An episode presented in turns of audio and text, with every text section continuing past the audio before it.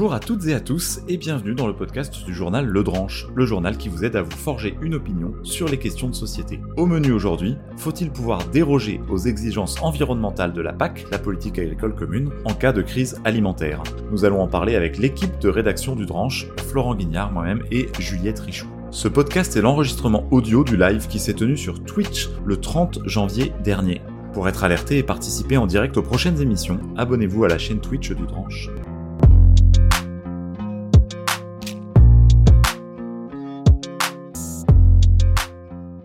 Bonjour à toutes et à tous euh, et bienvenue sur ce stream. Je suis Florent Guignard, je suis le cofondateur du journal Le Dranche et je suis en compagnie de Juliette. Hello. Juliette Richoux, journaliste euh, pour Le Dranche. Euh, C'est spécialisé sur les questions Europe. On va parler dans ce débat de l'environnement et de la politique agricole commune. Le titre du débat, précisément, c'est Faut-il déroger aux règles de la PAC en cas de crise? Euh, Et on l'a libellé, faut-il sacrifier l'environnement en cas de crise ali- alimentaire? C'est un peu de ça dont on va parler. Voilà, donc à nouveau un sujet agriculture. Donc aujourd'hui encore, euh, ce programme est cofinancé par l'Union européenne. Les points de vue et opinions exprimés n'engagent que euh, l'auteur ou les auteurs et ne reflètent pas nécessairement la position de l'Union européenne. Et ni l'Union européenne ni l'autorité en charge de l'octroi ne sauraient être tenus responsables de ce qui va être dit ici. Donc aujourd'hui, on n'est que Florent et moi, effectivement, euh, nos intervenants n'étaient pas disponibles pour ce live, mais on va quand même revenir sur le débat écrit qu'on a fait. Et on va vous expliquer euh, tout ça, on va vous expliquer de quoi il s'agit et rendre tout ça accessible. Exactement. On va vous passer euh, normalement. euh, vous allez voir à l'écran ce superbe. On va tester. En théorie, vous allez avoir le débat avec une superbe illustration qui a été faite par Félicie. Bienvenue Félicie. Pour tous ceux qui nous écoutent en podcast, eh ben, vous pouvez vous rendre gratuitement sur ledranche.fr pour avoir accès eh bien, tout simplement à ce débat. Euh, C'est entièrement gratuit.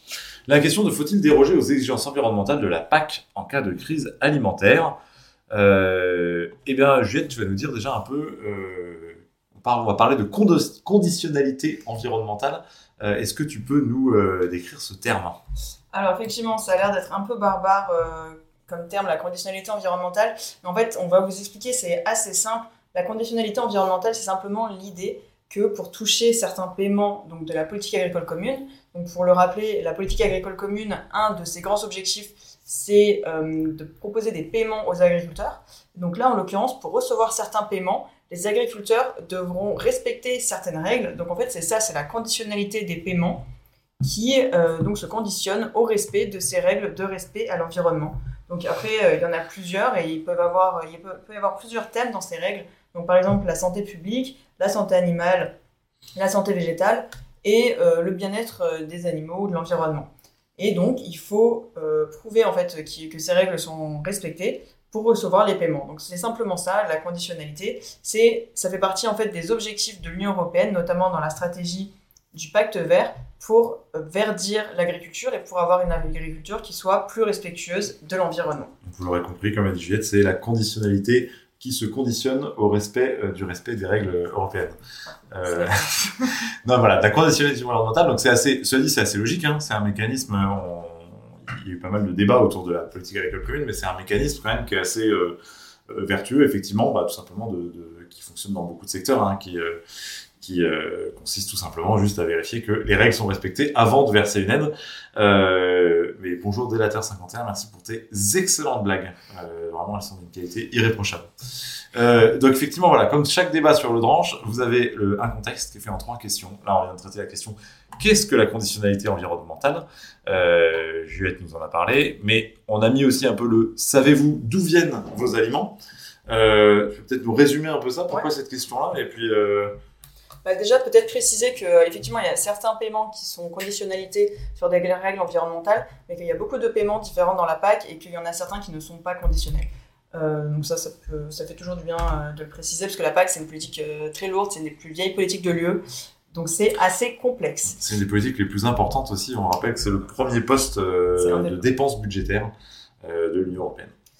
Alors, et du coup, pour revenir effectivement sur la question de où viennent euh, nos aliments, donc ce qui nous intéresse aujourd'hui, c'est de savoir par exemple que la France est un des premiers producteurs agricoles de l'Union européenne avec 18% du total de la production. Donc en fait, l'agriculture, on se rend peut-être pas compte au quotidien quand on vit dans une grande ville, mais c'est vraiment un sujet économique extrêmement important dans l'Hexagone. Ensuite, les deux pays qui produisent le plus, c'est l'Allemagne et l'Italie. Ah, Florent me dit que nous rencontrons des problèmes techniques. Non, je, crois que non, je crois juste que c'est la caméra qui a frise, mais ça n'a pas, ça pas une grande importance. Et ben donc euh, je continue. Oui, tout à fait. Donc euh, voilà, donc il faut savoir que les pays européens produisent plusieurs centaines de milliers de tonnes de céréales euh, et de racines, donc tout ce qui est carottes, patates, poireaux, etc. chaque année, et que la production de l'Union européenne lui permet d'être une exportatrice donc à l'international et que les cinq principales destinations de la production alimentaire de l'Europe, c'est les États-Unis, la Chine, la Suisse, donc assez logiquement, le Japon et la Russie. Mais il faut aussi savoir que malgré ça, l'Union européenne est aussi importatrice de produits agroalimentaires, même si sa balance commerciale euh, est excédentaire. Donc ça veut dire qu'elle exporte plus qu'elle n'importe. Et donc les produits importés, comme on peut s'en douter, c'est des produits qui ne sont pas en fait produits dans l'Union. Donc par exemple des fruits tropicaux ou du café, ou encore des produits qui sont destinés à l'alimentation animale, donc par exemple euh, le soja, ou encore des ingrédients qui servent à la transformation comme l'huile de palme. Et en 2018, c'était les États-Unis qui étaient le premier fournisseur de produits agroalimentaires de l'Union européenne. Donc, pourquoi... Parfaitement clair. C'est parfaitement clair. Et donc, du coup, on parle de, je fais la transition, on parle effectivement de sécurité alimentaire, c'est la troisième question du contexte. Du contexte. Euh, et effectivement, pourquoi est-ce qu'on en parle autant Pourquoi est-ce qu'on en parle autant En ce moment notamment. Alors, euh, bah, effectivement, vous en avez sûrement déjà entendu parler. Donc, la guerre en Ukraine nous a fait poser la question de la dépendance. C'est triste quand on travaille dans un média, mais. Euh, la guerre en Ukraine nous a fait nous poser la dépendance qu'on a notamment à l'exportation de céréales, parce qu'il y a eu des, des ports en fait en Ukraine qui ont été bloqués qui ont bloqué l'exportation de céréales et même le territoire agricole de l'Ukraine est aujourd'hui menacé il y a beaucoup d'agriculteurs qui soit ont dû fuir, soit ne peuvent plus exploiter leurs champs. Et donc, on s'est rendu compte euh, bah, qu'on était très dépendant d'importations, notamment de blé, mais aussi d'huile ou de soja. Et suite à ça, l'Union européenne a accepté plusieurs dérogations aux règles environnementales de la PAC, donc qu'on a déjà évoquées. Donc, par exemple, sur la rotation des cultures pour l'année 2023 ou encore la mise en culture des jachères un peu difficile à prononcer.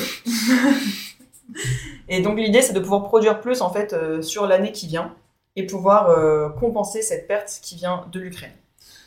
effectivement, c'est quelque chose qu'on a un peu oublié parce que c'est vrai qu'en en, France, on n'a pas de problème de sécurité alimentaire. Il n'y a pas globalement, à part euh, des choses plus anecdotiques, on a tous parlé de la moutarde, mais effectivement, on n'est pas habitué à avoir des pénurie alimentaire, hein, très clairement, euh, ou vraiment de manière, de manière très anecdotique. Mais euh, c'est une question qui se pose quand même, qui s'est posée notamment dans d'autres pays. On rappelle, tu vois, par exemple, au Moyen-Orient, euh, au Maghreb, en Égypte. J'entendais que l'Égypte, effectivement, reposait à 90% des en termes de blé, qui est quand même une base de l'alimentation en Égypte.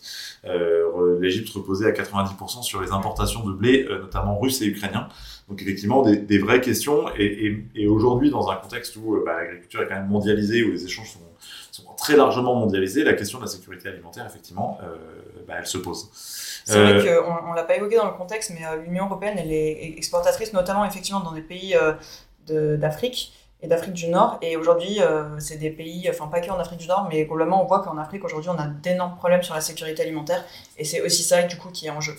Alors, on a deux bonnes questions euh, d'Internet, des lecteurs qui demandent c'est quoi une jachère et c'est quoi la rotation des cultures? Alors, la rotation des cultures, c'est l'idée euh, de ne pas avoir toujours les mêmes cultures sur le même champ, en fait, pour ne pas, on va dire, assécher la biodiversité du champ pour pas appauvrir les sols, effectivement, les, c'est ça le bon terme. Il y a, il y, a, il y a plusieurs types de cultures qui effectivement qui pompent pas des ressources dans la même couche du sol. Euh, il y a même des, il y a même des cultures qui vont, qui vont venir réenrichir le sol. C'est par exemple le cas des légumineuses qui viennent enrichir en azote euh, les sols, par exemple. Et effectivement, donc du coup, la rotation des cultures, euh, c'est pas faire tourner les carottes d'un demi-tour, non. Ça va consister effectivement à faire tourner les cultures pour pas solliciter la même couche du sol. Donc vous allez faire, alors pour le coup, je connais très peu, mais euh, je vais prendre des exemples qui, qui font peut-être bondir les agriculteurs, mais ce serait par exemple de cultiver d'abord une céréale qui va prendre effectivement avec des racines dans le sol qui va pousser au-dessus, après de faire pousser par exemple des légumineuses qui vont enrichir en azote, après de faire pousser peut-être un un légume racine type carotte, pomme de terre qui va venir encore puiser dans autre chose. Et effectivement, ça va permettre de faire tourner et pas d'appauvrir les sols. Et effectivement, dans cette rotation des cultures, euh, a, il va y avoir des périodes de jachère. Avant, on parlait de jachère triennale, je crois que maintenant, c'est plus le cas. mais effectivement, ça veut dire avant, une fois tous les trois ans, on laissait le champ en jachère, c'est-à-dire qu'on laissait pousser de ce qu'on va appeler des mauvaises herbes. Et, euh, donc du coup, euh, ça va permettre ça au, sol de se reposer, de pas être sollicité et du coup de se de, de, de s'enrichir à nouveau. Donc et c'était typiquement cette euh, cette question là. Euh, voilà, les jachères aujourd'hui représentent 1% de la surface agricole, donc euh, on est on est très loin de la jachère triennale, c'est-à-dire un an tous les trois ans. mais voilà, effectivement, il y avait la question de bah, de déroger à cette règle en cas de crise alimentaire, mais plus largement de déroger à cette règle et à d'autres règles en cas de crise alimentaire. Voilà, en fait, la question vraiment, c'est est-ce que il faut ne plus miser sur les règles environnementales en cas de crise alimentaire et vraiment assurer bah, notre production simplement, ou est-ce qu'on se dit que les règles environnementales sont plus importantes pour l'avenir et que du coup euh, il faut les respecter au détriment peut-être euh, bah, de la production alimentaire qu'on peut avoir en Europe et ailleurs dans le monde? Et donc, c'est cette question aujourd'hui qui nous intéresse. C'est ça. Et c'est une question qui est doublement intéressante parce que c'est une question en fait qui se pose sur beaucoup de, de, de débat et notamment en lien avec l'environnement, c'est un peu le débat du court terme face au long terme. Et, euh, et, effectivement, la question est intéressante parce que quelque part, l'environnement en fait peut toujours être euh, mis en second plan par rapport à d'autres urgences. C'est sûr qu'on se dit, va toujours se dire que c'est moins important que euh, avoir des gens qui mangent à leur faim. Et en fait, c'est un peu la question. d'autres vont dire, bon ben voilà, si on fait toujours passer au second plan, ben, en fait, on s'en occupe jamais. Et puis c'est aussi de voilà, bref, je commence à rentrer dans le débat. On va lire les tribunes après. Euh, J'en profite aussi pour dire que ce contexte est complété par euh, un décryptage euh, qui a été publié par nos partenaires de toute l'Europe. Pour ceux qui connaissent pas, toute l'Europe, c'est un site que vous pouvez trouver, toute l'Europe.eu, vous l'avez à l'écran. Et en fait qui euh, donc voilà le même explique que c'est en partenariat avec le Branche et, euh, et chaque mois il propose une infographie ou un décryptage sur euh, sur euh, un sujet européen en lien avec la politique agricole commune. Euh, cette fois-ci là le, ça nous renvoie vers Erasmus qui est un programme donc le programme Erasmus que vous connaissez pour beaucoup. Et d'ailleurs je me demande s'il n'y a pas une erreur dans le lien c'était pas le lien. Quand même. si c'est ça c'est ça, il y a des ça. Non, non, il n'y a pas d'erreur dans rien. C'est qu'en fait, on se concentre sur Erasmus, mais là, c'est pour euh, les élèves et les professeurs, effectivement, euh, dans le secteur agricole. Mm. Donc, les programmes spécifiques qui sont mis en place pour euh, bah, en fait, les lycées agricoles, parce que c'est une spécialité dont on n'entend pas beaucoup parler. Mm. Et voilà. Et qu'effectivement, et beaucoup ne savent pas que, que, Erasmus, Erasmus Plus maintenant s'étend aussi aux filières agricoles. Euh, voilà, Antoine vous a mis le lien euh, dans le chat sur toute l'Europe. Et de manière générale, euh, toute l'Europe, c'est un site qui est gratuit dans lequel vous pouvez trouver une information neutre et de qualité, enfin factuelle et de qualité sur l'Union européenne et son fonctionnement. Voilà, on vous, on vous invite. Très sympa. Voilà, on vous invite effectivement, c'est nos partenaires, ils sont très sympas, mais on vous invite effectivement à utiliser ce site puisqu'il est gratuit. revenons à nos moutons à nos moutons. Euh, faut-il abaisser nos exigences environnementales en cas de crise alimentaire? C'est tout l'enjeu euh, du débat d'aujourd'hui. Euh, tu peux peut-être nous présenter euh, les contributeurs, puisqu'en plus là on a trois contributeurs. absolument, donc euh, on a eu une personne qui était donc pour le fait de déroger aux règles environnementales. Donc c'est un économiste, donc Monsieur Thierry Pouche, qui est membre des chambres d'agriculture de France et qui est chercheur associé au laboratoire Regard à l'université de Reims. Donc voilà pour le contributeur pour. Et dans le contre, effectivement, on a eu deux personnes.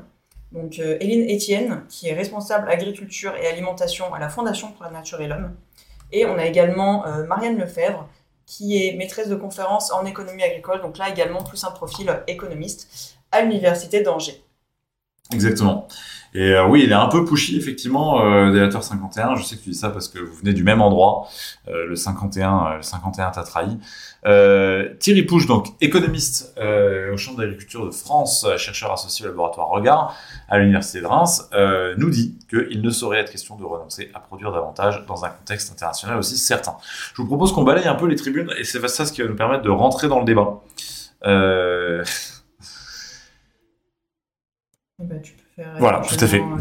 Lui nous dit, je, on va effectivement se partager parce que ce sont euh, deux femmes qui ont euh, qui ont contribué pour le contre, euh, pour, et c'est un homme qui a contribué pour le pour. Je vais donc vous lire cet avis.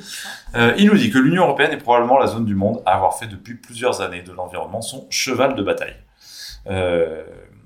C'est une phrase qui est même sujet à débat, mais en tout cas, voilà, ce qu'il nous dit. Les réformes de la politique agricole commune sont emblématiques de cette ambition d'amener les agriculteurs à se ranger derrière la lutte contre le réchauffement climatique, en modifiant leurs pratiques culturelles et d'élevage, et en admettant la conditionnalité des aides qu'ils reçoivent pour exercer leur métier. Le point culminant de cette stratégie se situe dans le pacte vert de l'UE qui a été défini en 2019, et en particulier dans son axe de la ferme à la fourchette, grand programme de l'Union européenne. Euh, rien ne semblait pouvoir écarter l'Union européenne de cette trajectoire. Mais deux forces de rappel successives ont pourtant altéré l'ambition de l'Union européenne malgré sa persistance à maintenir sa stratégie. Tout d'abord la pandémie, qui a conduit à mettre au jour le degré de dépendance de certains pays en matière d'approvisionnement alimentaire. Les confinements, l'arrêt au moins partiel du fret maritime mondial ont fragilisé certaines sociétés très dépendantes des importations pour se nourrir. Alors ça, effectivement, euh, on va deux, deux, deux précisions qui s'imposent.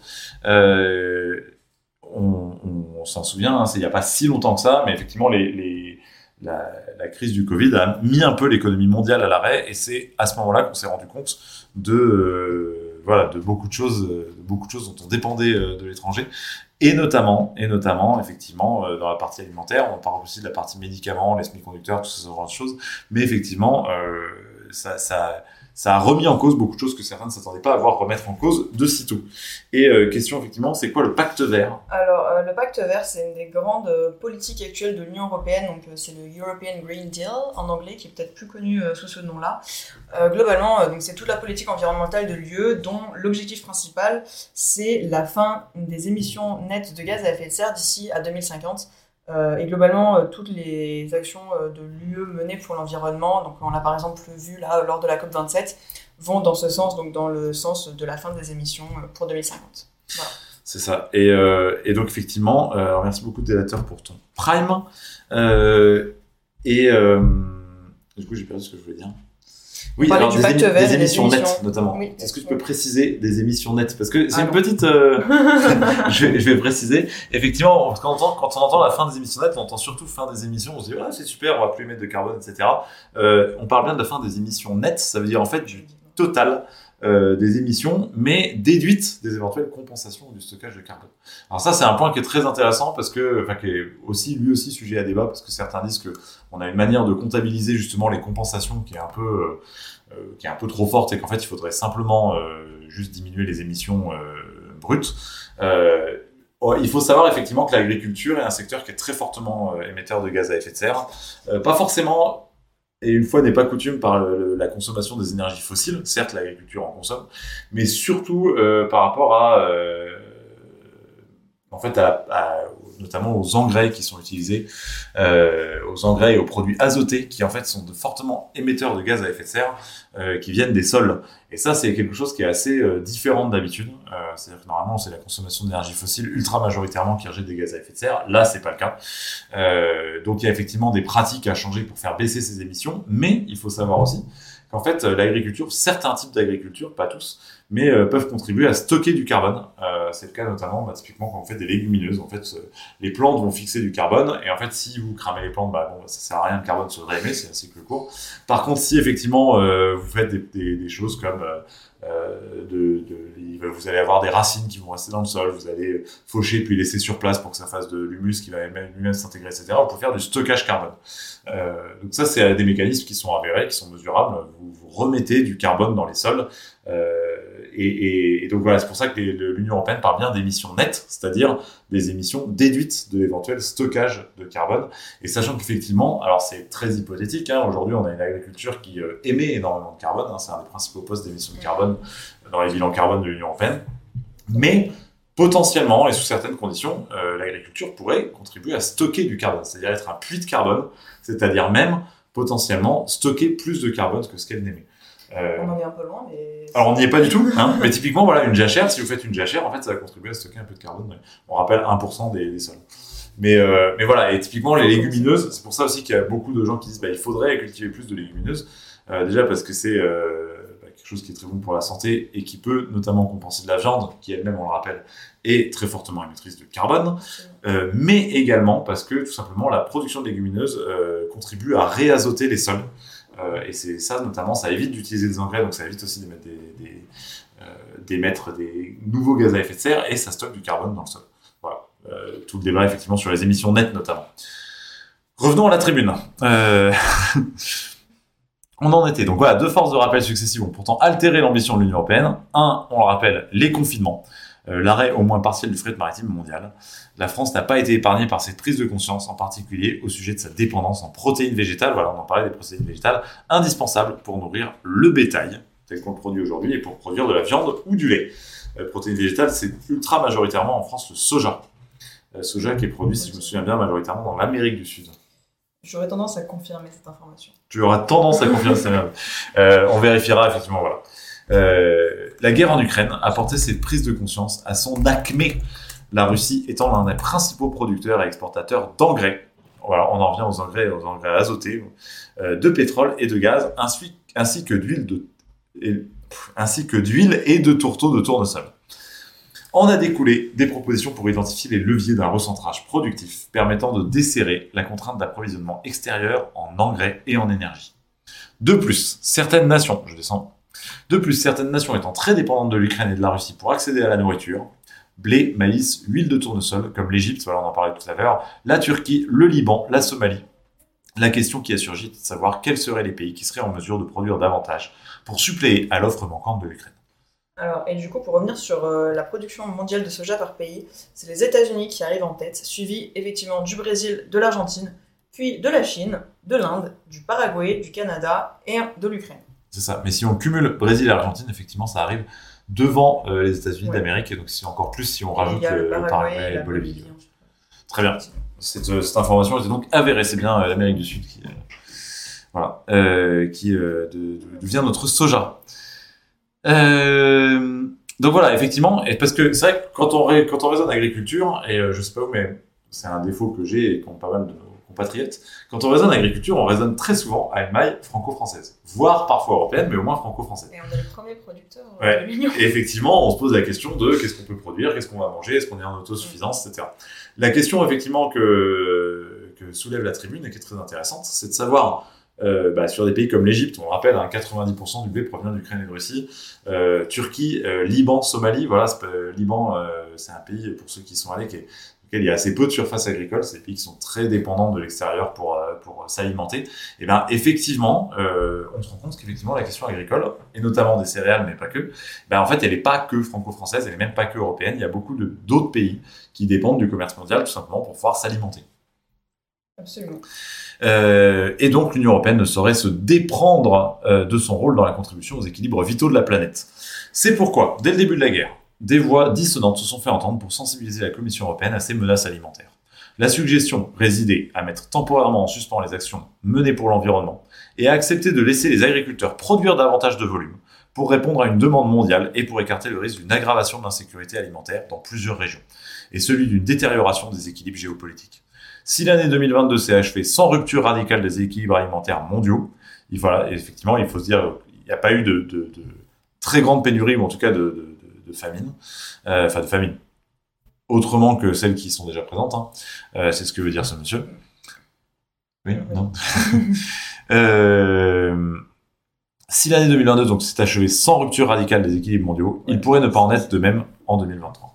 C'est là qu'en fait, euh, il n'y a pas eu de, de rupture radicale d'une certaine manière. Cependant, on voit que. euh, bah, je crois que c'était Oxfam qui avait sorti une étude là-dessus qui montrait, euh, si je dis pas de bêtises, qu'en fait, on se rend compte qu'il y a beaucoup plus de personnes qui souffrent de la faim maintenant qu'il y a un an ou deux. Et donc, là, c'était notamment le Covid qui avait aussi impacté, mais la guerre en Ukraine a aussi eu assez un impact en fait. Peut-être pas de rupture, Non. néanmoins, on voit qu'en fait, il y a toujours énormément des millions de personnes qui souffrent de la faim dans le monde. Bah, et il y a un deuxième paramètre effectivement assez important à prendre en compte, c'est que euh, l'agriculture, par définition, est euh, quelque chose qui se déroule sur un temps un peu plus long que l'immédiateté. Donc quand le conflit est arrivé, bah, il y avait beaucoup de gens qui étaient déjà, beaucoup de champs qui étaient déjà ensemencés. La plupart ont quand même été euh, moissonnés. J'entendais effectivement qu'avec la guerre qui notamment avait pris, s'était étendue pas mal sur le territoire ukrainien, c'était plus d'un tiers des champs qui n'avaient pas pu être ensemencés. Donc ça veut dire déjà au moins un tiers, c'est-à-dire sans même le reste. Les aléas climatiques, euh, la suite du conflit, etc., c'est au moins un tiers des champs ukrainiens, un tiers de la production ukrainienne qui sera, euh, bah, qui sera inexistante en 2023. Euh, et donc effectivement, la, question s'était beaucoup posée, notamment sur le commerce mondial, euh, sur les, sur les bateaux chargés de grains, puisque la plupart des greniers étaient pleins. Là, il va y avoir un deuxième problème, c'est que les greniers, en fait, ne sont pas pleins et vont l'être encore moins pour l'année à venir. Et donc, effectivement, ce qui rappelle, hein, il pourrait ne pas en être de même en 2023. Euh, Et encore une fois, à périmètre constant, on rappelle qu'il y a aussi d'autres paramètres, euh, notamment les aléas climatiques, euh, mais aussi potentiellement euh, d'autres conflits. Voilà, l'avenir est plein d'imprévus, hein, que nous réserve l'avenir. Quelle jolie surprise nous réserve l'avenir, mais voilà, qui pourrait venir en ligne de compte. il ne saurait par conséquent être question de renoncer à produire davantage dans un contexte international aussi incertain. Cette trajectoire n'est d'ailleurs pas en contradiction avec les préoccupations environnementales, dans la mesure où, dans l'Union européenne, les agriculteurs ont déjà modifié leurs pratiques culturelles. La baisse de la consommation d'intrants, les intrants, on rappelle, c'est les engrais et les pesticides notamment, euh, plutôt les engrais, je crois d'ailleurs, qu'on entend par intrants, étant enclenchée depuis plusieurs années. Produire pour éviter le retour des émeutes de la faim, il parle de 2009 et des printemps arabes en 2011. Si l'UE entend se hisser au rang de puissance normative en matière d'environnement, elle ne saurait se déprendre de son rôle dans la contribution aux équilibres vitaux de la planète la première puissance agricole de l'Union européenne, qui est la France, a un rôle actif à assurer en ce domaine. Si je résume la tribune, pour ceux qui nous rejoindraient, euh, pour ceux qui n'auraient pas tout suivi, ce qu'il nous dit, c'est qu'effectivement, il y a euh, non seulement des menaces qui pèsent sur l'approvisionnement mondial de blé, mais que l'Union européenne, dont la France est un des principaux producteurs, a un rôle à jouer au niveau mondial pour bah, tout simplement pas qu'il y ait de famine, et que du coup, euh, le premier critère, lui ce qu'il dit, pas, il faut vraiment sacrifier l'environnement, etc. Il dit, le premier critère, ça doit être la production. Et si certaines règles euh, environnementales, enfin l'arrêt de certaines règles environnementales permet d'augmenter un peu la production, et ben on doit donner la priorité à la production. Il rappelle effectivement aussi second argument en disant, en plus, la plupart des agriculteurs ont déjà changé leurs pratiques, euh, donc effectivement il n'y a pas grosse inquiétude à avoir. Euh, sur les intrants, on rappelle aussi un autre paramètre qui n'est pas mentionné dans cette tribune, mais c'est que les, les intrants, notamment l'engrais, l'engrais azoté, alors on le voit, une bonne partie vient de Russie, mais c'est quelque chose effectivement qui est extrêmement énergivore à produire. Et donc le prix de l'énergie ayant énormément augmenté, euh, de toute façon le prix des engrais est extrêmement cher. Euh, ce qui pousse les agriculteurs assez naturellement à en utiliser moins. la plupart des agriculteurs ne roulant pas sur l'or, euh, bah, effectivement, ils vont en utiliser un peu moins. Mais, mais vous avez vu une partie du débat. Il y a une autre partie au débat donc absolument, en plus on a deux contributrices, donc il va falloir choisir quelle tribune euh, va être... On peut peut-être balayer les deux On peut balayer les deux, ben voilà, donnons-moi plus de travail. Euh, c'est parti. c'est parti dans la joie et la bonne humeur, tu vas lire la première et je vais lire la deuxième. Non, non, je, plaisante, je peux absolument euh, tout faire. donc on va commencer par la tribune d'Éline Etienne, donc responsable agriculture et alimentation à la Fondation pour la nature et pour l'homme. Fondation pour la nature et pour l'homme qui s'appelait auparavant Fondation Nicolas Hulot. Euh, ça a gardé. Ouais, tout à fait. Ça, en fait, euh, la, la, fondation n'est pas encore très connue. Elle s'appelait avant Fondation Nicolas Hulot. C'est les mêmes initiales. Ils ont gardé les initiales exactement. ça, c'est très, très fort. Euh, mais euh, voilà, on, le sait. Vous l'avez sans doute entendu parler. Il y a eu quelques petits euh, scandales sur Nicolas Hulot, hein, et qui du coup a jugé bon la fondation. Je crois il y a eu un commun accord entre Nicolas Hulot et la fondation que c'était pas forcément très bon pour la fondation de garder le nom de Nicolas Hulot. Donc voilà, ils ont changé le nom, sachant que Nicolas Hulot en tant que personne n'a plus de responsabilité auprès de cette fondation. Très bien. Voilà. Donc voilà, Fondation pour la Nature et pour l'Homme, anciennement Fondation Nicolas Hulot. Et eh ben, avec ces informations en tête, on peut y aller pour la tribune.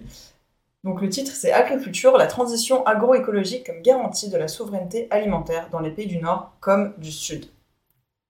Donc la tribune commence en expliquant que suite à l'invasion de la Russie en Ukraine, les marchés se sont affolés et que le prix des céréales au niveau mondial a bondi, donc à cause notamment des cours boursiers, et que des voix se sont élevées pour, affirmer qu'il était important de remettre en cause certaines politiques environnementales pour produire davantage. Donc tout d'abord, euh, elle, elle estime que l'insécurité alimentaire vient d'une forte hausse des prix des céréales.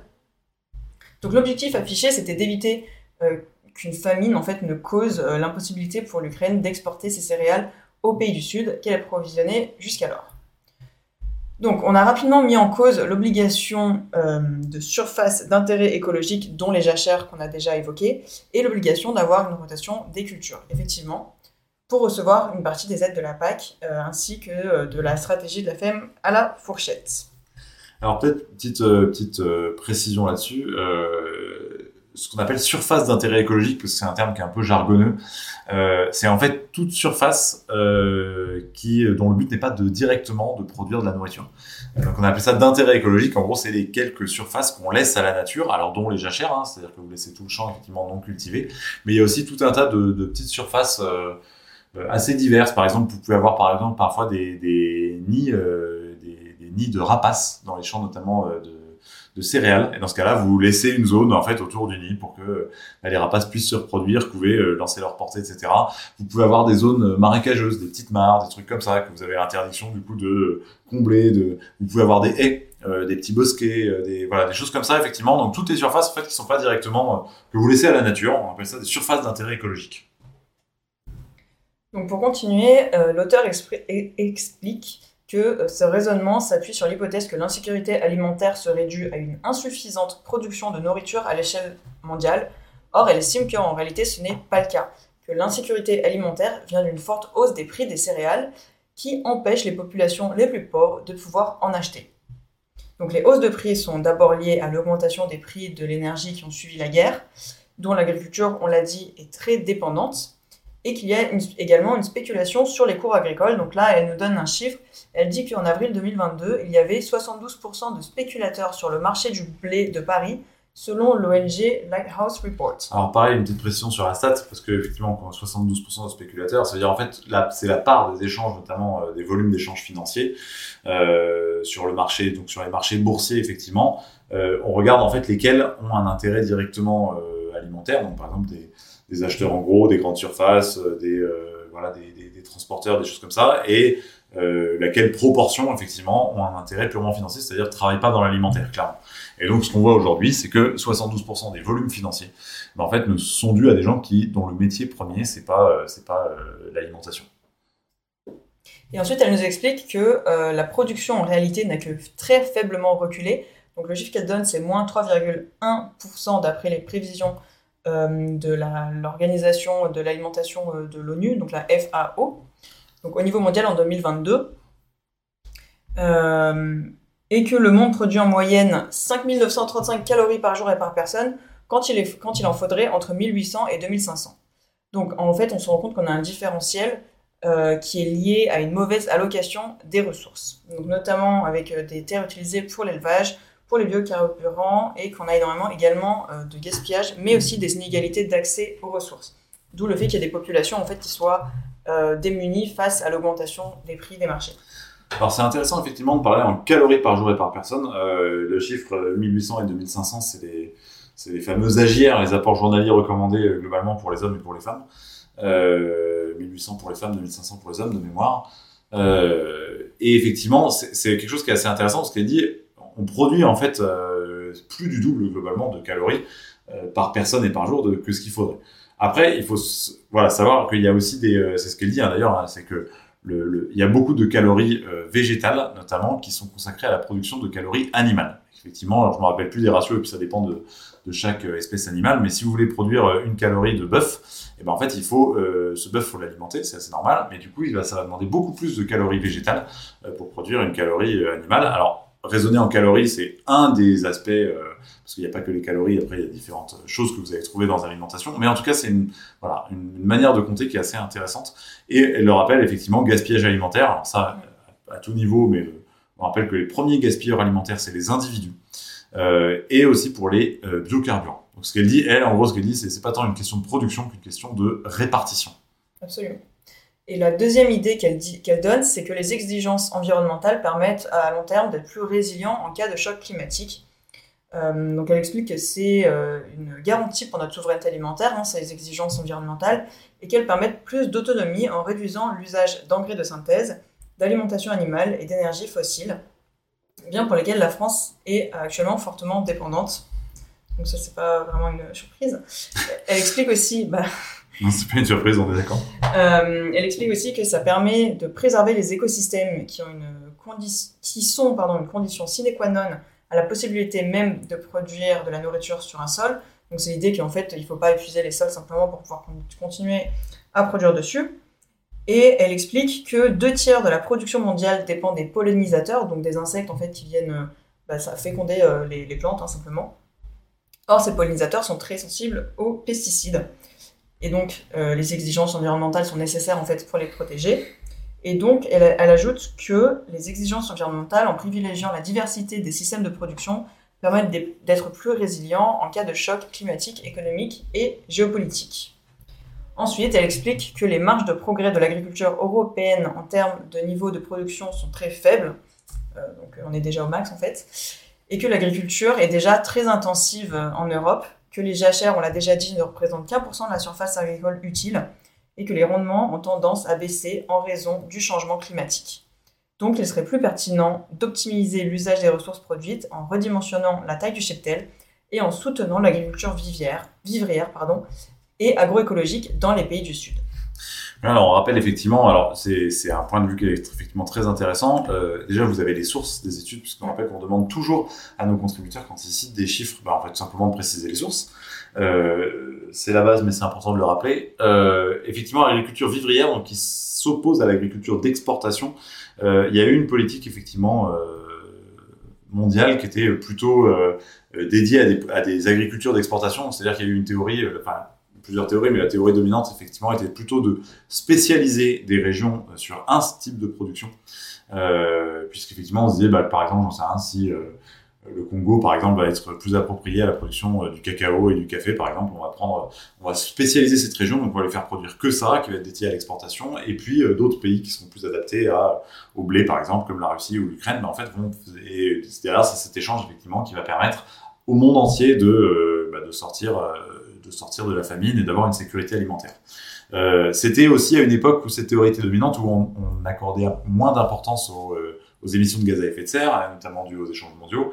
Et puis, euh, et puis on le voit, c'est aussi bah, une théorie qui alors, ça a très bien fonctionné en termes de sécurité alimentaire. Hein, le nombre de famines a quand même énormément diminué, mais ça a sa contrepartie, c'est-à-dire qu'effectivement, comme vous êtes dépendant en fait, comme dans votre assiette, vous mettez des choses qui viennent du monde entier, ben, le jour où la, machine mondiale se grippe, et ben, ben en fait et ben vous vous rendez compte que vous êtes très dépendant de plein d'autres gens. Euh, c'est ce que disait aussi le premier dans sa tribune, euh, dans sa tribune sur le Covid.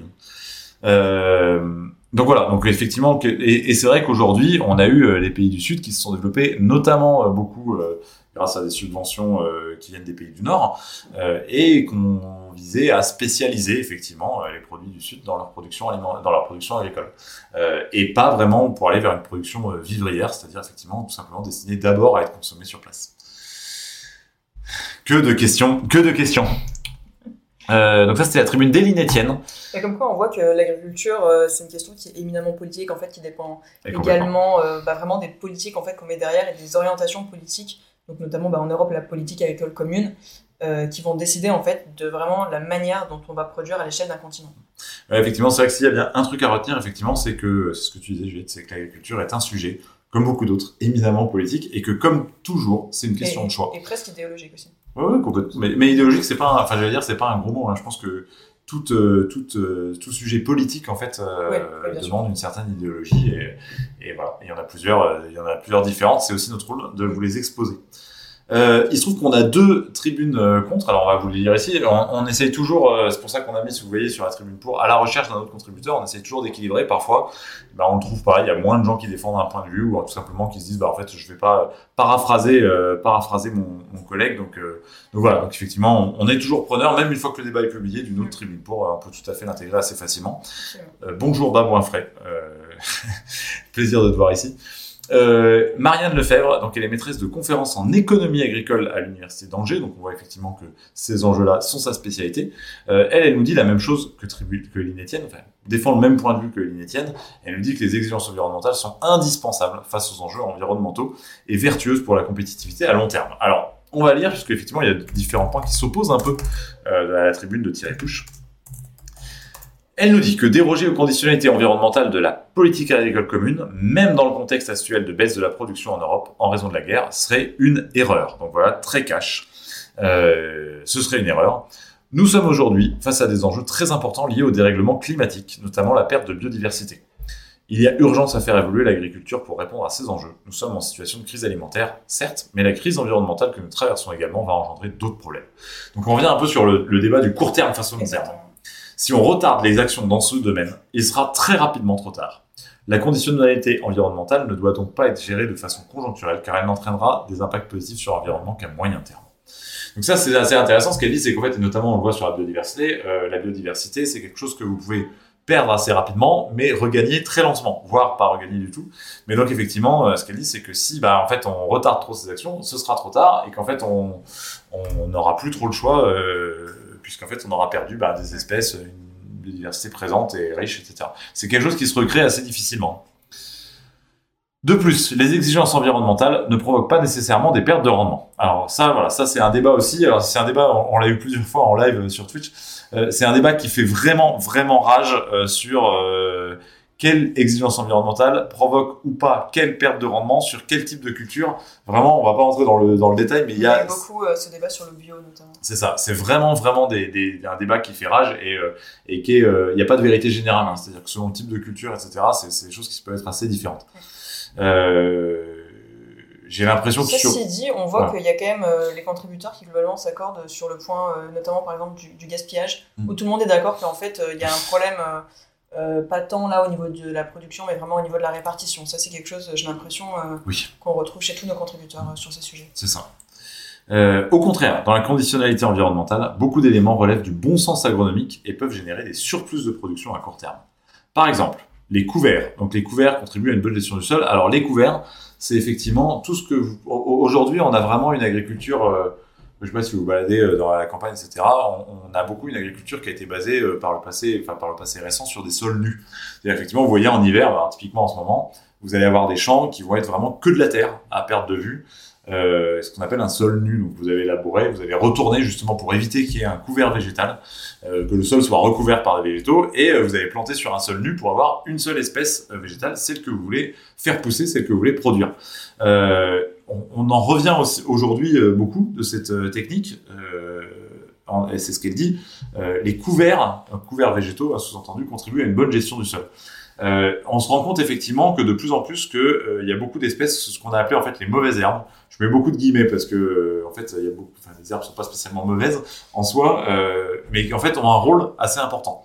Euh, à plusieurs, euh, à plusieurs euh, égards. Alors encore une fois, il y en a sûrement beaucoup que je ne sais pas, mais dans ceux qui sont assez couramment cités, il y a le côté, il y a la stabilité du sol, donc ça évite ce qu'on appelle le phénomène de lessivage. Quand vous avez des grandes pluies, le fait d'avoir des herbes tout simplement sur le sol, ça permet d'absorber plus l'eau, mais aussi de le solidifier avec les racines. Et donc ça va éviter en fait tout simplement que le sol soit lessivé, c'est-à-dire que tout ce que vous avez mis dans le sol, et notamment les engrais, bah, en fait soit emporté par la pluie et, et quitte le sol. ça va éviter aussi, en, notamment en été, on l'a vu beaucoup l'été dernier, les phénomènes de sécheresse. Bah, tout simplement, quand vous avez de l'herbe euh, sur un sol, et eh ben, en fait, ça va faire de l'ombre et le sol va se dessécher beaucoup plus lentement. Euh, les végétaux, effectivement, vont euh, suer, vont transpirer, c'est l'évapotranspiration. Et donc, euh, en fait, ils vont rendre une partie de l'eau qu'ils ont captée avant euh, pendant les moments de sécheresse. Et ça, évidemment, c'est très intéressant pour le sol. Donc, on voit beaucoup de choses, c'est-à-dire effectivement toute cette, cette, phase de, de mettre de l'herbicide assez largement dans les champs, notamment de céréales, dans les vignes, dans tout un tas de choses comme ça, et ben on en revient euh, et c'est ce que nous dit, euh, c'est ce que nous dit euh, effectivement cette chercheuse, c'est de dire bah les couverts végétaux contribuent à une bonne gestion du sol. Alors, bonne gestion, il y a à la fois bah, sur la gestion de l'eau, à la fois sur la stabilité des sols et à la fois sur la biodiversité. C'est-à-dire que quand vous allez avoir des végétaux, des mauvaises herbes, bah, en fait, vous allez avoir aussi de la vie, des petits insectes, des vers de terre, des choses comme ça, qui, bah, en fait, qui vont faire un sol qui, ça, qui est plus aéré, qui, est, qui en plus potentiellement va demander moins de, moins de travail par ailleurs. Euh, les vers de terre en fait font un travail naturel de labour des sols. Euh, il y a une étude aussi qui a montré assez récemment qu'un sol euh, qui était habité par des vers de terre, en fait les vers de terre vont faire des trous, les vers de terre vont faire des trous verticaux dans le sol, et ce qui va permettre tout simplement à l'eau de pluie et ben en fait de s'infiltrer dans les couches profondes du sol là où effectivement un sol en absence de vers de terre bah, l'eau en fait va beaucoup plus stagner dans le haut du sol et puis tout simplement va s'évaporer partir dans les rivières etc etc Bref, voilà, petite parenthèse là-dessus. Euh, on peut également citer euh, les infrastructures agroécologiques qui hébergent des auxiliaires de culture qui permettent de faire diminuer le nombre de ravageurs. Alors là, je vois, moi personnellement, je connais un peu moins ce qu'est site ici, euh, qui hébergent des auxiliaires de culture qui permettent de faire diminuer le nombre des ravageurs. Euh, les ravageurs, donc c'est. En fait, c'est l'idée qu'il y a certains insectes qui vont s'attaquer à d'autres insectes qui sont jugés comme nuisibles. Donc c'est ça qu'on appelle en fait infrastructure agroécologique. C'est l'idée que euh, entre guillemets la nature est bien faite et que on peut avoir en fait des animaux qui vont s'attaquer à d'autres animaux que nous on juge nuisibles. Encore une fois, la, le mot nuisible est à mettre entre guillemets, hein. mais euh, c'est voilà l'idée qu'on peut se laisser la nature elle-même faire la chose. Un exemple qui est très souvent cité, c'est dans le maraîchage, donc maraîchage production de production de légumes c'est l'exemple des coccinelles et des pucerons. Hein, tout simplement, de dire, bah, en fait, si vous avez, euh, si vous avez des coccinelles euh, qui vivent naturellement, en fait, euh, à proximité et que vous n'avez pas défoncé avec des pesticides, bah, en fait, ils vont pouvoir venir bouffer les pucerons qui eux-mêmes auraient bouffé votre culture. Voilà, chose comme ça. C'est exactement ça. De fait, on peut aussi faire des lâchers de larves de coccinelles qui derrière vont bouffer les pucerons, etc. Euh, ouais, c'est assez marrant d'ailleurs. J'ai vu un reportage sur quelqu'un qui faisait de, de la vente et de l'élevage de, de, coccinelles. Et donc, du coup, il amène avec une boîte où il y a 10 000 coccinelles et il balance tout le truc sur les champs. C'est assez, assez marrant. Euh, euh, on sous-estime d'autres facteurs qui expliquent notre faible compétitivité. Voilà, ce qu'elle dit en gros, la conclusion de ça, c'est qu'elle dit que les conditionnalités de la PAC ne se traduisent pas nécessairement par des pertes de rendement. Alors, encore une fois, il y a débat là-dessus, mais que bah, il y a certaines conditionnalités environnementales de la politique agricole commune qui sont euh, ne pas de perte de rendement, même au contraire. Par ailleurs, la solution n'est pas d'avoir moins de normes ou de conditionnalités environnementales en Europe, mais d'en avoir plus dans le reste du monde. Sujet intéressant, effectivement, qui encore une fois replace la production agricole européenne au regard du reste du monde. Et là, ce qu'elle dit, c'est afin que les produits européens ne soient pas concurrencés par des importations d'aliments produits dans des conditions moins vertueuses. On en arrive à la question de la taxe carbone aux frontières ou des clauses miroirs qui viseraient à imposer une conditionnalité sur les conditions de production d'autres pays. Alors peut-être quelques, petits détails euh, là-dessus sur deux choses qui sont citées. Euh, la taxe carbone aux frontières, c'est tout simplement, c'est... Euh... on y est, exactement. Alors, et puis pas surtout, etc. Mais en gros, le, principe de, de, de, taxe carbone aux frontières, c'est de dire, bah, tout simplement, on impose euh, aux agriculteurs ou tout simplement aux producteurs euh, d'un bien euh, d'un pays ou d'un continent de, respecter un ensemble de règles, notamment de règles environnementales. ces règles, elles ont un coût. Donc, si en fait derrière vous avez un produit produit à l'autre bout du monde et trois fois moins cher parce qu'il n'a pas à respecter ça, bah, en fait c'est de la concurrence déloyale. D'où la question d'avoir une taxe. Alors là, on parle de taxe carbone, mais ça peut même être effectivement assez large, plus largement, parce que tout se mesure pas euh, en termes d'environnement au carbone. Euh, mais effectivement, de dire, bah, tout simplement, si quelque chose, et d'ailleurs, c'est même un peu, euh, un peu piégeux parce qu'il y a beaucoup de choses qui se mesurent pas en carbone, et ce qui, ce qui coûte le plus cher, d'ailleurs, se mesure pas forcément en carbone. Euh, mais effectivement, de dire bah, simplement, si vous avez produit à l'autre bout du monde dans un, une négligence totale des règles environnementales, et ben, en fait, c'est normal qu'il soit moins cher. Et donc, si on l'autorise euh, sur le marché euh, commun européen, ben, en fait, ça va venir faire une concurrence déloyale aux agriculteurs à qui on impose ces règles-là. D'où aussi le côté des clauses miroirs. Euh, clause miroir, c'est dire en fait quand un pays, notamment, alors il y a deux, choses derrière la clause miroir, c'est de, de, se dire que si nous on impose quelque chose à nos agriculteurs, ben, en fait d'exiger des autres qu'ils puissent, euh, qu'ils l'imposent aussi euh, pour avoir le droit de vendre les produits en Union européenne. Ou ça peut être dans l'autre sens, c'est de dire en fait si jamais il y a un pays qui interdit l'importation de ceci, etc., etc., que nous en fait on, fasse la même clause chez nous, euh, bah, simplement pour protéger euh, le marché ou les, ou les agriculteurs. Euh, si certains produits agricoles européens sont peu compétitifs par rapport à des importations en provenance d'autres continents, ce n'est pas principalement en raison de la conditionnalité environnementale on sous-estime d'autres facteurs qui expliquent notre faible compétitivité, comme notre climat, nos sols, mais aussi, tout simplement, le coût de la main-d'œuvre. De moins en moins de personnes veulent travailler dans le secteur agricole. On se concentre donc trop sur ces normes environnementales, ce qui cache d'autres problèmes autrement plus graves pour le secteur. Ce n'est donc pas en baissant les normes que soudainement les productions européennes deviendront plus compétitives. Ouais, bah ça c'est vrai que c'est un autre sujet très intéressant et on y revient un peu dans la prochaine édition. Euh, notamment sur les conditions de vie des agriculteurs. Mais on se rend compte, en tout cas euh, en France, que c'est un secteur qui attire de moins en moins, qu'on a de moins en moins d'agriculteurs et qu'on a des conditions de travail qui sont assez. c'est euh, surprenant. Pourquoi y a-t-il de moins en moins d'agriculteurs? Bah Justement, parce qu'on a des conditions de travail qui sont très difficiles, on a des, des salaires qui sont euh, très difficiles aussi. Voilà, qui sont très difficiles, qui sont mis sous pression par les marchés. D'où les aides de la PAC hein, aussi d'ailleurs, parce qu'en fait on se rend compte, vous le verrez, que sans les aides de la PAC, euh, bah, je pense qu'il y a beaucoup d'agriculteurs qui ne pourraient pas vivre. Et on se rend compte aussi euh, qu'en fait beaucoup d'agriculteurs, donc là ça dépend des types d'agriculture, mais ne vivent pas en fait dans leur production et qu'ils ont d'autres revenus à côté parce qu'ils ne pourraient simplement pas vivre dans leur production. Donc effectivement, on s'en rend peut-être pas compte encore une fois parce que c'est parfois des sujets qui sont très loin de nous, mais le monde agricole est un peu en, crise, je pense, on mm. peut le dire comme ça. On peut le dire, et depuis un certain temps, voilà, effectivement. Et depuis un certain temps. euh, tu mets le doigt aussi sur quelque chose d'autre qui est assez intéressant, c'est que le, le, tu dis, c'est quelque chose qui est assez loin de nous, euh, c'est assez vrai dans notre cas personnel, mais c'est effectivement quelque chose qui est même assez vrai, et de plus en plus vrai au niveau de la société, c'est-à-dire qu'effectivement, je me rappelle plus les chiffres d'il y a, mais je sais qu'il y a. Et pourtant, je, j'ai pas grandi dans une très grande ville, j'ai grandi plutôt dans un village de campagne. Mais dans les années 90, c'était encore 7 à 9% de la population française, enfin des salariés français qui étaient agricoles, euh, qui travaillaient dans le secteur agricole. Aujourd'hui, c'est environ 1%. Euh, donc on a quand même énormément divisé. Et je me rappelle plus le chiffre au niveau des familles. Je crois qu'il y a encore une, une trentaine d'années, c'était euh, un Français sur trois qui avait au moins un agriculteur dans sa famille. Aujourd'hui, je crois que c'est moins de 5%. et donc, Ouais, ouais, non. Euh, ouais, non et, donc, effectivement, pour dire qu'on a, on a en tant, en tant que société, hein, on s'est éloigné effectivement de l'agriculture, c'est-à-dire que il y a de plus en plus de gens qui ne connaissent pas, Mm. euh, et c'est mon cas par exemple, qui connaissent pas directement euh, d'agriculteurs ou de, fermiers ou d'éleveurs, etc. Et du coup, ça fait que bah, globalement, on connaît moins, comme c'est le cas de plus en plus de monde, on connaît moins bah, tout simplement leurs conditions de vie, etc. Alors qu'il y a encore euh, deux générations, bah, en fait, quasiment tout le monde avait ses parents, ses grands-parents, un oncle, etc., qui étaient agriculteurs. Alors, il faudrait vérifier, mais je crois que les- ce que j'avais vu quand j'avais fait mes recherches pour le prochain sujet, c'est qu'on a perdu en, en, es- en 50 ans, je crois, près de 40% de la population agricole sur la, la population qui est à plein temps euh, Oui. sur l'agriculture, hors saisonnier. Donc, c'est quand même assez euh, conséquent. C'est ça. Et qu'effectivement, euh, bah, c'est des gens qui roulent pas sur l'or. Euh, pour la plupart, oui. Oui, oui bon, forcément, si, euh, c'est ceux qui sont dans le champagne.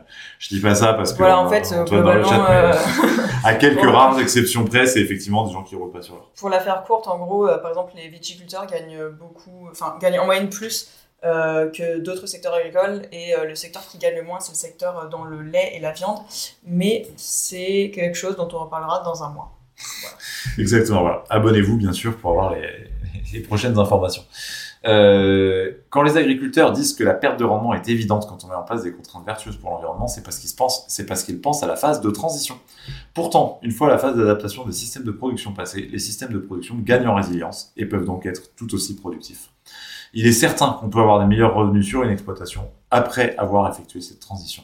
Certains diront que le réel enjeu, c'est de continuer à produire autant en quantité. L'autre débat est de savoir si ce qui compte, ce sont les quantités produites ou bien les apports nutritifs générés. Même si les rendements sont réduits, si les apports nutritifs augmentent, alors en termes d'alimentation, on est gagnant. Les incitations à la transition agroécologique de l'agriculture dans la PAC peuvent permettre de réduire les impacts environnementaux tout en augmentant les apports nutritifs de la production agricole commune. Alors là, ce qu'elle fait effectivement, euh, elle fait rapport à, elle, parle de plusieurs choses. Euh, euh, sur l'agriculture, je connais pas très bien, j'avoue, les, apports nutritifs selon, les, selon les modes de production. Effectivement, je pense que plus un légume a passé de temps, et notamment plus il a vu le soleil, instinctivement, je dirais qu'il a un apport nutritif un peu supérieur, mais je n'ai pas eu de chiffre là-dessus, je ne me resterai pas. Une chose intéressante, euh, bon là j'ai pas l'étude sous les yeux, mais c'est qu'on on se rend compte qu'en fait au, fil, au fur et à mesure des décennies, euh, les aliments qu'on produit perdent, perdent leurs apports nutritifs justement à cause des modes d'agriculture euh, qu'on emploie. Oui, et d'appauvrissement des sols, etc. Donc effectivement, il y a pas mal de questions derrière ça. Donc en se disant, si on fait l'inverse, on va regagner en apport du long nutritif. terme se pose effectivement. Euh, et puis après, il y a aussi la question, je pense, je veux pas me, me parler à sa place, mais il y a aussi la question des, il y a aussi la question de la, de la culture, notamment de, de l'élevage derrière, c'est-à-dire qu'effectivement, on sait que euh, pour produire une calorie de viande, euh, et ben en fait, il va falloir énormément de surface et de calories végétales. Et donc beaucoup disent que en, tout simplement en remplaçant, en choisissant un peu plus ce qu'on produit et du coup ce qu'on consomme, euh, et en remplaçant notamment euh, l'alimentation carnée et une partie de l'élevage par bah, d'autres choses, notamment les légumineuses par exemple, c'est ce qui est le plus souvent cité, mais voilà, tout un tas de choses comme ça, eh ben, qu'en fait on aurait une alimentation euh, plus diversifiée, plus riche, euh, plus variée et donc plus riche en nutriments, euh, sans avoir forcément besoin de bah, tout simplement de produire plus comme d'habitude. Bah, C'est vrai qu'il y a beaucoup de. Enfin, il y a des recommandations qui sont faites par des organismes engagés sur la, production de viande, notamment, parce qu'effectivement, il faut énormément, énormément d'énergie pour, produire de la viande. Et on se rend compte que dans les sociétés européennes, notamment occidentales, euh, la consommation de viande est très élevée, peut-être même plus élevée que, que nos besoins. Donc, même sans arrêter de manger de la viande, on peut se En, demander. en moyenne, effectivement, elle est trop élevée, tu peux le dire. hein, euh, en moyenne, elle est trop élevée par rapport aux besoins euh, nutritifs qu'on a. Exactement, donc même sans parler d'arrêter de manger de la viande, on pourrait produire moins de viande tout en mangeant toujours aussi bien, voire mieux en fait, pour notre santé. Euh, voilà, l'autre question, c'est aussi en fait sur les recommandations environnementales de la PAC. Il y en a aussi qui disent simplement que ces recommandations environnementales sont de toute manière trop faibles et que fondamentalement ça ne change pas grand chose et que finalement, si en plus on a des dérogations, on ne fait absolument aucun progrès. Et donc ça pose aussi la question euh, de bah, à quel point la- l'agriculture va euh, impacter finalement ces objectifs du, pacte vert, donc de réduire de, de cesser d'avoir des émissions nettes d'ici à 2050. Euh, donc euh, là, on se rend compte aussi que euh, il y a un débat là-dessus aussi sur, bah, en fait, est-ce que on a assez d'exigences environnementales sur la PAC et est-ce qu'on va assez vite sur les changements qu'on peut avoir dans l'agriculture, qui est, on le rappelle, un des secteurs les plus polluants dans le monde. Exactement. On approche déjà de la fin de ce live. Vous voyez, c'est un débat qui est riche et passionnant. N'hésitez pas déjà à aller le, le lire euh, sur le site du journal euh, Le Dranche, ledranche.fr. Vous pouvez aussi le retrouver dans la précédente édition papier, euh, l'édition du mois de janvier qui est sortie, dans lequel vous trouverez plein d'autres débats très intéressants aussi, mais vous verrez que celui-là notamment est, particulièrement intéressant. C'est le meilleur. Juliette, est-ce que tu peux nous dire quel sera le débat du mois prochain?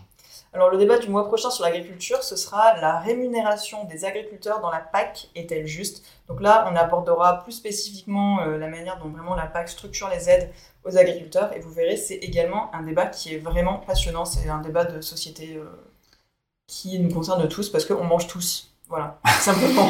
non, pas moi. Tu manges pas toi? J'ai arrêté. Et ça se passe bien? Pas terrible. Donc voilà, ça c'est pour ce prochain sujet d'agriculture. Il y avait cette théorie comme quoi on pouvait se nourrir de, de quoi? De lumière? Non, il n'y avait pas un truc comme ça, la luminothérapie, etc. De... Bah, quand t'as une plante verte, je pense que ça marche bien. Non, mais de. Non, euh, c'était incroyable, merci euh, Délateur. Euh, non, mais on, on, pourra retrouver, il y, a eu des, parce qu'il y a eu des procès, parce qu'il y avait des, des chantres de ça qui disaient que tu pouvais réduire en gros le, ton l'alimentation jusqu'à l'arrêter complètement pour se nourrir uniquement de, des rayons du soleil. Alors c'est quelques, c'est une poignée d'illuminés aux États-Unis, mais il y a eu des procès parce que de manière assez peu surprenante, ça a entraîné euh, des problèmes de santé, voire la mort, hein, des personnes qui euh, ça alors? qui, qui défendent les hommes. Je tombe des nues. voilà, oui. voilà, manger. Ah, donc voilà, je rappelle que nous ne sommes pas des plantes vertes, hein. nous ne pouvons pas faire de photosynthèse, donc je vous invite à manger. Voilà, exactement. S'il y a bien effectivement un domaine dans lequel, dans lequel la science a, fait un consensus, c'est sûr. Euh, non, non, mais voilà, blague à part, blague à part euh, euh, c'est ce qu'on essaye de montrer effectivement. Euh, on essaie de montrer deux choses à travers ces débats. Un, que bah, tout simplement l'agriculture et l'alimentation est euh, quelque chose d'éminemment politique, qui a des choix à faire, que c'est des choix importants, que c'est des choix de société. Euh, et qui nous concerne tous exactement. Et d'autres effectivement qu'en fait il y a énormément, il n'y a pas un sujet de débat, il y en a énormément, il y a beaucoup d'aspects différents, c'est quelque chose qui est extrêmement riche. Donc c'est pour ça que vous pouvez bah, retrouver tout simplement euh, la série entière de débats euh, sur l'agriculture sur ledrange.fr, mais également euh, en podcast ou en replay sur notre chaîne YouTube. Exactement. Je te laisse le mot de la fin, Juliette. Bah, le mot de la fin, c'est effectivement, pour compléter ce que tu dis, on rappelle que la politique agricole commune, c'est une des plus vieilles politiques de l'UE, qui date de 62 et qui depuis le début soutient les agriculteurs. Et donc, on va continuer à faire des débats sur ce sujet euh, pour les mois qui viennent. Et donc, effectivement, on vous invite à suivre ce qu'on fait, à vous abonner. Et euh, on se voit bah, bientôt euh, sur Twitch. On a une conférence de rédac jeudi, c'est ça? On a une conférence de rédac jeudi, exactement. Voilà, donc on se retrouve sur Twitch à nouveau jeudi. Et, merci, d'avoir suivi ce live. Ouais, merci Délateur 51 pour qui c'était le plus beau live de ma vie. Écoute, c'est bien simple, tes blagues, c'était les plus belles blagues euh, que j'ai vues de ma vie. J'ai jamais autant ri. voilà. Ce sera le mot de la fin. Merci à tous de nous avoir suivis. Euh, très bonne journée et à très vite.